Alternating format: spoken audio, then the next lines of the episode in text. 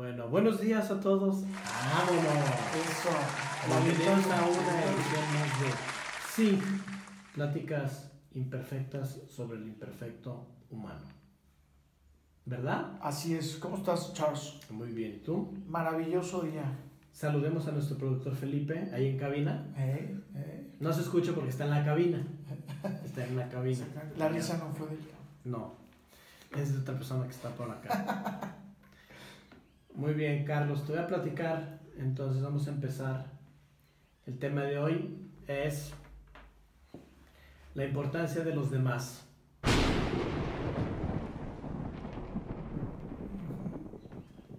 Muy bien. ¿eh?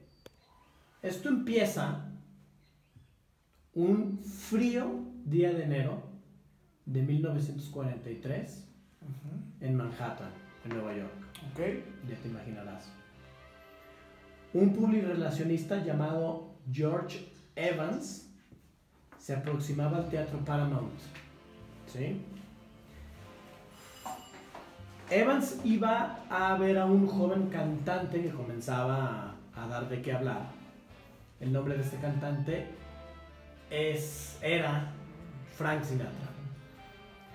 Lo que le llamó la atención, obviamente, fue ahí porque ya se hablaba mucho de él y de cómo cantaba y de su talentosa y de su don que tenía para cantar. Pero lo que le llamó la atención a él era el efecto que producía en las mujeres. Ok.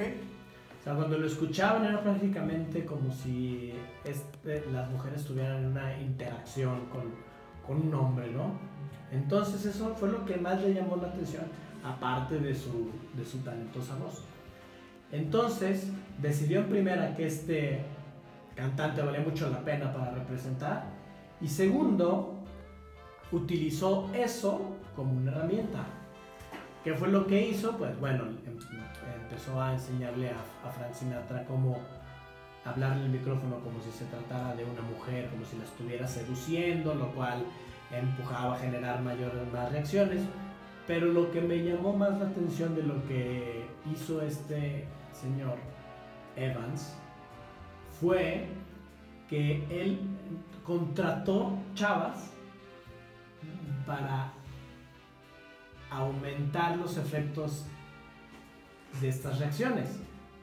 Es decir, les pagaba por gritar en momentos clave de las canciones o de lo que decía. Y entonces cuando estas chavas gritaban, las que estaban pagadas, entonces inmediatamente motivaban a otras que estaban al lado y estas a otras y estas a otras y como resultado se daba una total locura en el escenario que empezó a dar mucho de qué hablar, jaló la atención de las otras personas, de los otros y empezaron a invitar a este joven cantante todavía, que no por cierto no era nada popular con los hombres porque se había saltado el servicio militar y no fue a la, Ah, ok, a la. Segunda Guerra Mundial. Rompió un valor importante norteamericano, ¿no? Entonces le daba mucho coraje porque aparte era muy popular. Pero esas reacciones fueron lo que lo fueron llevando a lugares cada vez más grandes, más grandes, le fueron dando más fama, más dinero y virtualmente se convirtió en el icono que al día de hoy se, man- se mantiene. Y mi punto es, aquí hay dos cosas. Lo primero es evidente que necesitas de otras personas, o sea, la mayoría de nosotros aprendemos de otras personas. ¿sí? Y una de las formas más poderosas de influir en la gente es el comportamiento de la sociedad. Entonces, si tú haces que una, que una sociedad se comporte de tal manera, entonces es como puedes lograr los verdaderos cambios en la sociedad. Por ejemplo, ahorita, que me imagino que esa es la intención del gobierno que están metiendo en las ciclopistas, las ciclovías. Eventualmente, o sea, cuando van a necesitar que una persona lo haga para que lo haga otras personas y eventualmente ya que, ya que la mayoría vea que está chido andar en bici, ahí es cuando se van a meter y va a llevar cambio, pero es lo mismo, ¿no? La presión social.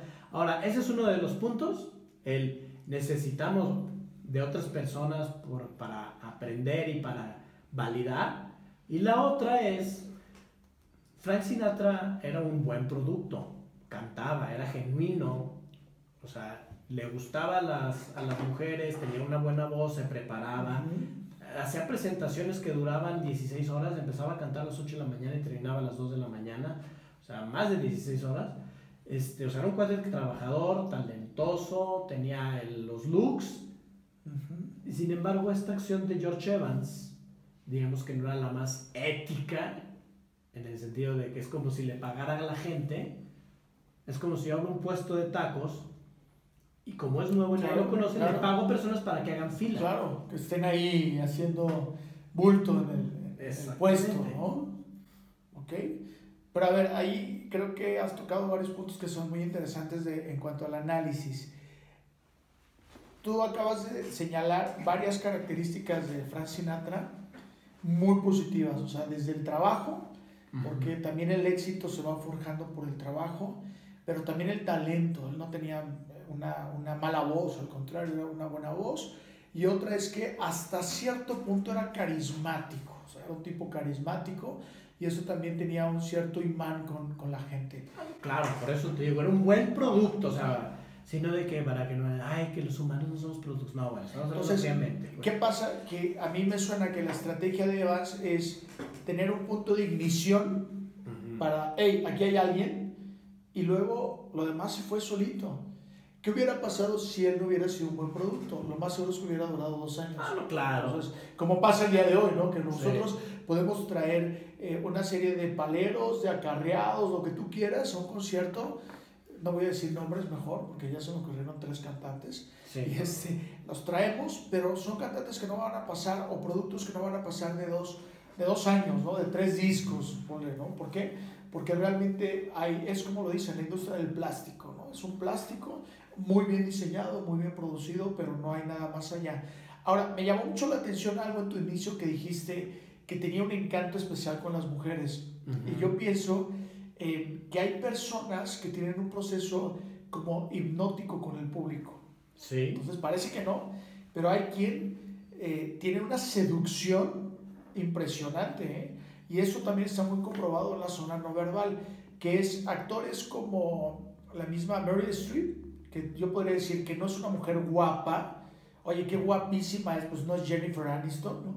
Sin embargo, tiene un proceso que nos va envolviendo y la queremos, ¿no? Un Danny DeVito, ¿no? Era un gordito, chaparro, pelón, ¿no? Y es un tipo que te, te realmente te, te, llama la atención y te gana. Entonces, yo creo que en ese sentido, esta, esta situación, esta característica, también la tenía Frank Sinatra, que es estar como envuelto en un proceso de seducción con movimientos muy naturales, aunque parecieran estudiados, que te atraían la atención. Y en este caso a su target, que eran las mujeres. Entonces, eso suena muy interesante. Ahora, el punto dos es, ¿qué tanto el día de hoy podemos utilizar a estos paleros, a estos, eh, ¿cómo pudiéramos llamarlos? Un, un input ¿no? en, en algún lugar para poder prender una llama y seguirnos. Mi pregunta sería, ¿Justin Bieber lo hizo?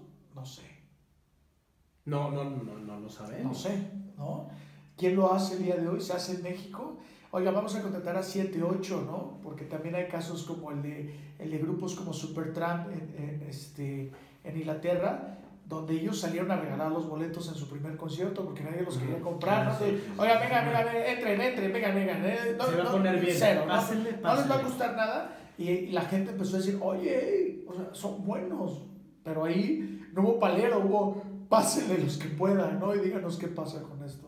Entonces, hay, varios elementos ahí. Aquí hay una, yo cuando estaba pensando en este tema, había, o sea, tuve una, este, algo que se contraponía a lo que estaba pensando. A ver, dije, estamos, sí, esto se trata de ayudar a entender mejor los procesos de comunicación y los efectos. Exacto positivos. Entonces, estoy hablando de una trampa, ¿no? De una manipulación altera de la, de la audiencia. Así es. Para que se perciba otra cosa. Pero entonces me quedé pensando, ¿y qué es que ¿El sampling no es lo mismo? ¿El muestreo? O sea, regalar cosas no es lo mismo que lo que tú acabas de decir de Supertramp.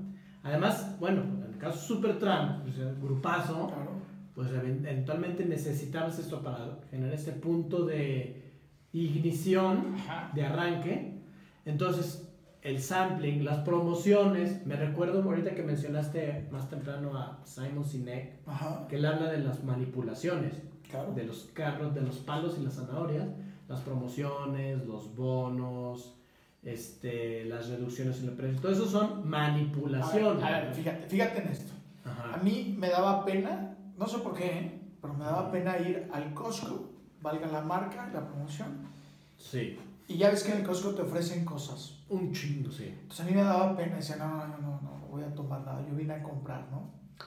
Y de repente me topé con, con unos, eh, con unos amigos que compran cosas maravillosas del Costco. Y yo digo, bueno, ¿cómo encontraron esto, no?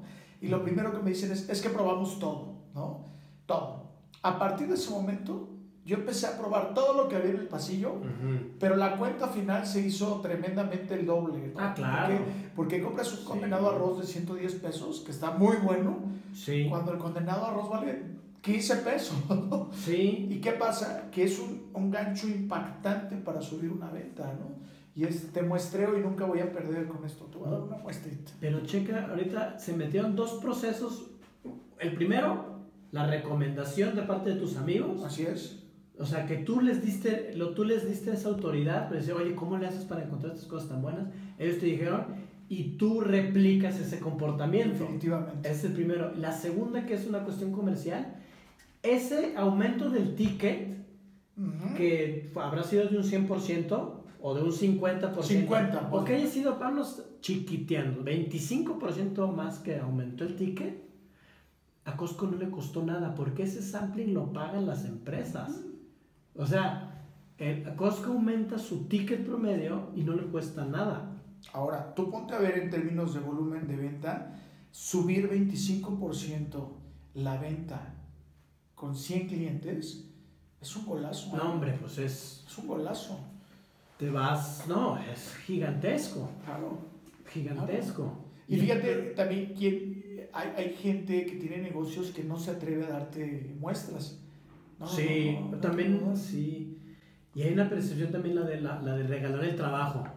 Eso también, o sea, no te digo que yo voy a salir ahorita y decir, regalen su trabajo. No, pero, este, una vez le pregunté a un Chief Creative Officer directamente, o sea, y de una compañía de Nueva York, Madison, VaynerMedia, se llama Steve Babcock.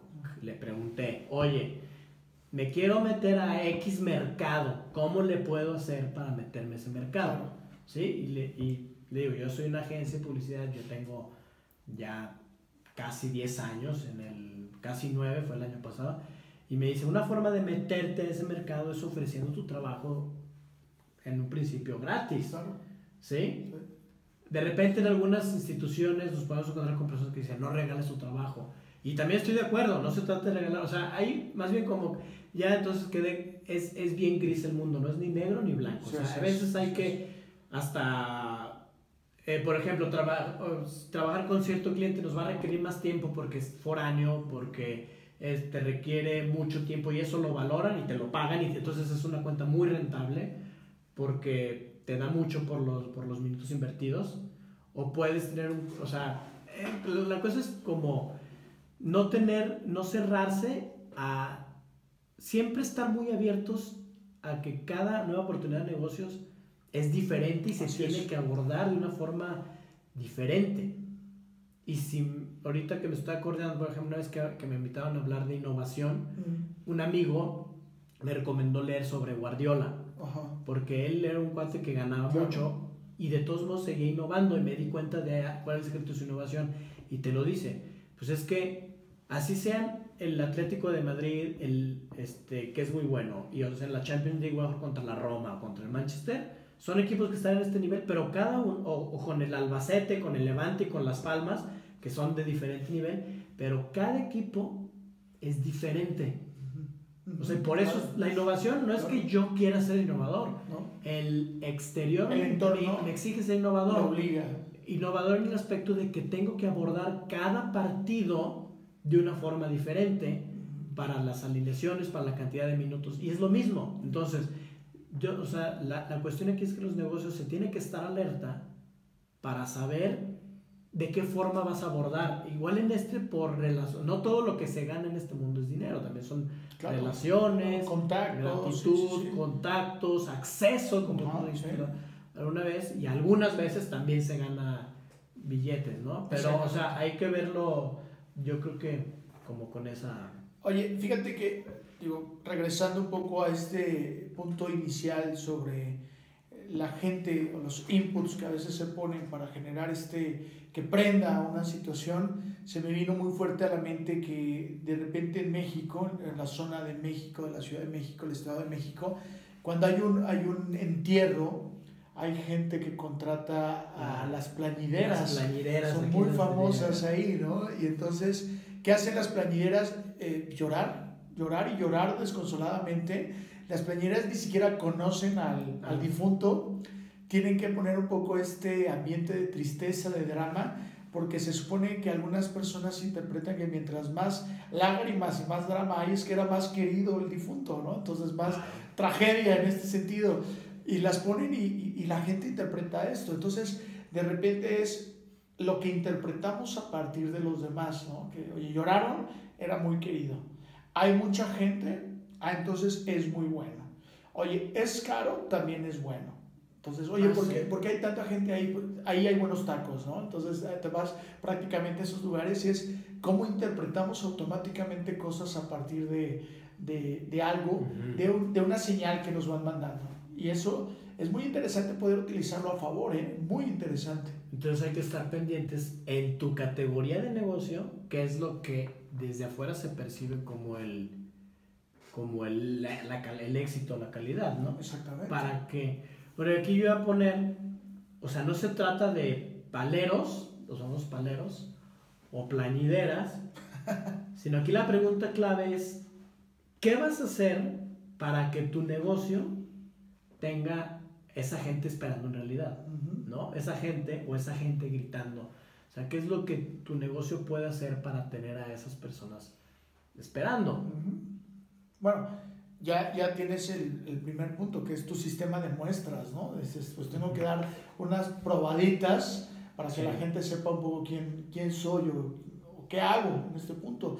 Yo te puedo decir algo. Yo cuando empecé a dar pláticas, prácticamente si era buscar, tocar yo la puerta y regalar la plática. O sea, decir, bueno, ni modo, esta la tengo que regalar o la tengo que cobrar muy, muy abajo, porque no estoy en posición todavía de poder pedir algo más a, al, al, contratante, porque ni siquiera me conoce, ¿no? Pero todavía el día de hoy que hay gente que me recomienda, luego llego hacia el recomendado y me dicen, oye, pero yo te quiero ver. O sea, salud, sí vienes muy recomendado, pero yo también quiero, pues, quiero la muestra, ¿no? También te lo pide la gente. Y por el otro lado, hay que recordar que estamos en una cultura de regateo. O sea, que la gente siempre está como que, ¿qué me vas a regalar? ¿No? Cuando vas a comprar un auto, es bueno, ¿y qué me vas a regalar los tapetes? Este, ¿Me vas a poner el, el entintado? ¿Qué vas a hacer? Entonces, también existe la parte del cliente como el, ¿cuál es el, el, el plus que me vas a dar en algún momento dado para que yo caiga y pueda hacer esto, que también es una buena estrategia, ¿no? Establecer el qué te voy a dar, ¿no? galletitas, espejitos, este, que bueno, eso lo hacen muchos clientes también. Ahí es, es el valor que das. Exactamente, un valor agregado también, ¿no? Dentro de todo tu esquema de servicios que puedes llegar a dar, que puede ser, bueno, el trato puede ser, pero eso es a largo plazo, pero las personas esperan como algo muy físico. Bueno, te voy a poner un ejemplo y a ver qué piensas tú. Yo tengo una conocida que hacía encuestas de salud en, las plazas. Entonces, oiga, señor, eh, nos da unos minutos para una encuesta y tú qué contestas generalmente? No, este, ya voy, ya voy tarde. No tengo tiempo, ¿no? O sea, puede ser domingo, puedes estar paseando con la familia y siempre, no tengo tiempo. No, no, es que no puedo, no, híjole, no, tal. Oiga, ¿qué hacen? Encontraron que si te regalan algo, de, oiga, nos regalaría cinco minutos de su tiempo y al final le vamos a dar un obsequio. Y el obsequio es una paleta, una pluma, un blog, un de post-its, ¿no? La gente radicalmente, a lo mejor del 0% que se paraba, se para un 70-80% a hacerte la encuesta. O sea, por una pluma, Carlos. Entonces, qué interesante es este punto que lo pones en la mesa y con eso anclas a las personas, ¿no? Y bueno, a mí me ha pasado, ¿no? De que, oye, te podemos dar este, el, esto como regalo y te quedas, Donde ya no funciona es en los tiempos compartidos, ¿eh? eso del desayuno regalado por tres horas, eso ya no está funcionando, porque es tremendo el tiempo que te lleva, ¿no? Y la insistencia. Pero eso existe y, puede funcionar, ¿eh? No, definitivamente. O sea, a final de cuentas es ubicar qué es lo que la otra persona percibe como valor para que se lo puedas dar a cambio de... Sí, en investigación de mercados es una es una recurrente lo que se le llama el, incentivo. O sea, ya sea, si nosotros planeamos entrevistas a, profundidad, por ejemplo, con profesionistas que son muy ocupados, como un médico, o sea, se le tiene que dar un, un incentivo, que es un, un, regalo de agradecimiento, acorde a lo que le costaría la hora de la... De la también en parte, pues porque es su tiempo, entonces, pues claro que, claro que vale, pero sí, también, también es, es un negocio muy grande el de contestar encuestas que te van dando puntos en tarjetas de regalo, todo eso. Entonces, pues sí, claro. O sea, es un, es un dar y recibir. Claro. Sí. Y que ahora lo puedes hacer por internet, ¿eh? Hay sites para contestar encuestas y tener sí, sí, sí. puntitos en tu tarjeta, entonces hay que buscarlos. No, hay, hay, hay, este, una buena cantidad de eso. Obviamente te requiere tiempo. Claro. Si no sabes, pero si de plano ya no sabes, no tienes nada mejor que hacer con tiempo, pues puedes utilizarlo eso.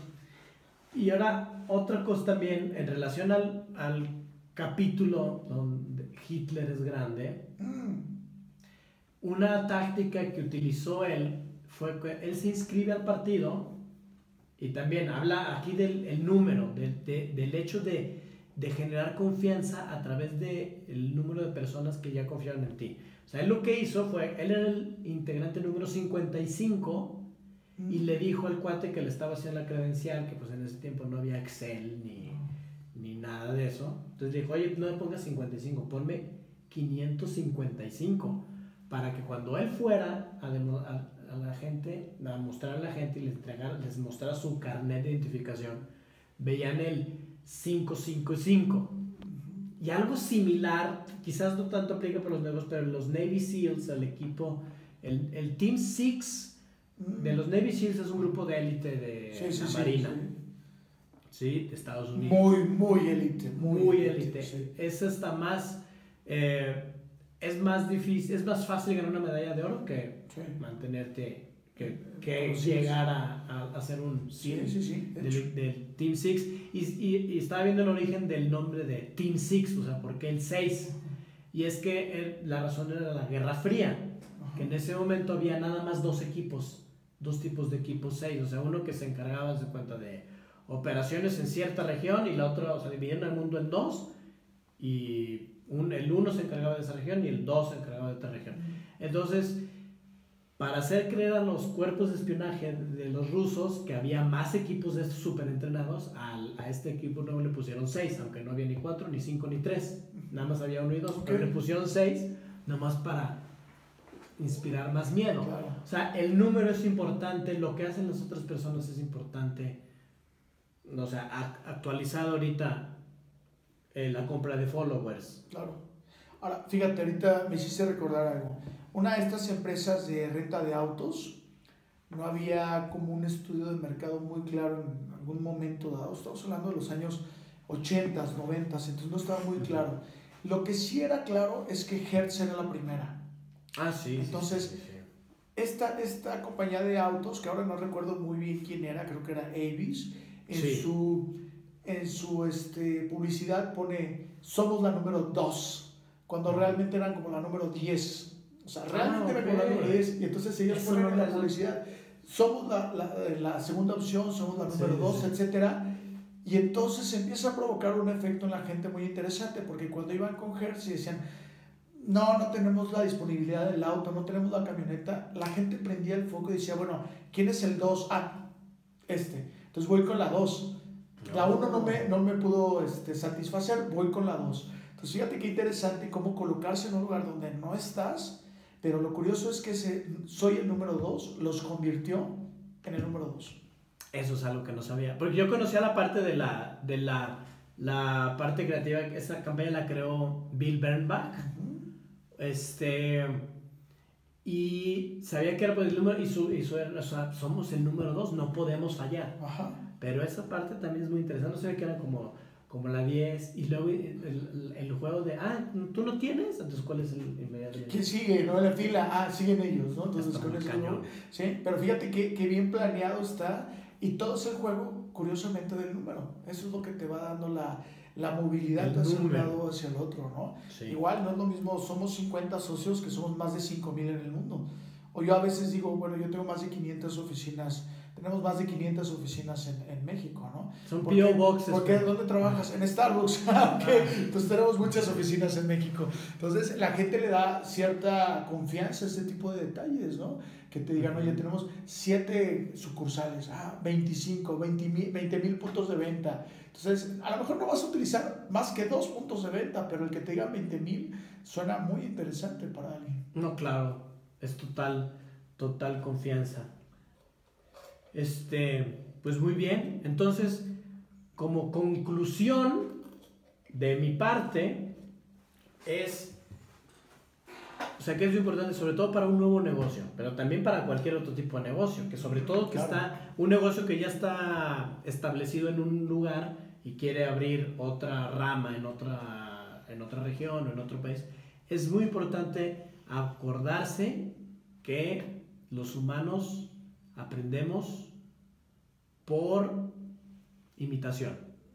¿Sí? Entonces, los testimoniales son importantes, hablar de tus casos de éxito, o sea, tienes que mostrar con quién has trabajado y, y entre más gente sea, o sea, no de la compañía lámparas y focos, ese no. Eh, Felipe ¿eh? Martínez, de la, ah, ok, es esta persona y tiene su LinkedIn y tiene todo eso, Sí. o sea, recomendaciones, o sea, o, o si tienes un, un negocio físico, ¿qué vas a hacer para que tengas tráfico cuando nadie te conoce? Ajá. ¿no? O sea, vas a tener que in- invertir en producto o en descuentos muy atractivos para que la gente te conozca, que es la parte de adopción más, la- más lenta. Este, y obviamente que si no está respaldado esto por un buen producto, pues de entrada pues no vas a tener. No no vas a tener no vas a nada. durar, ¿no?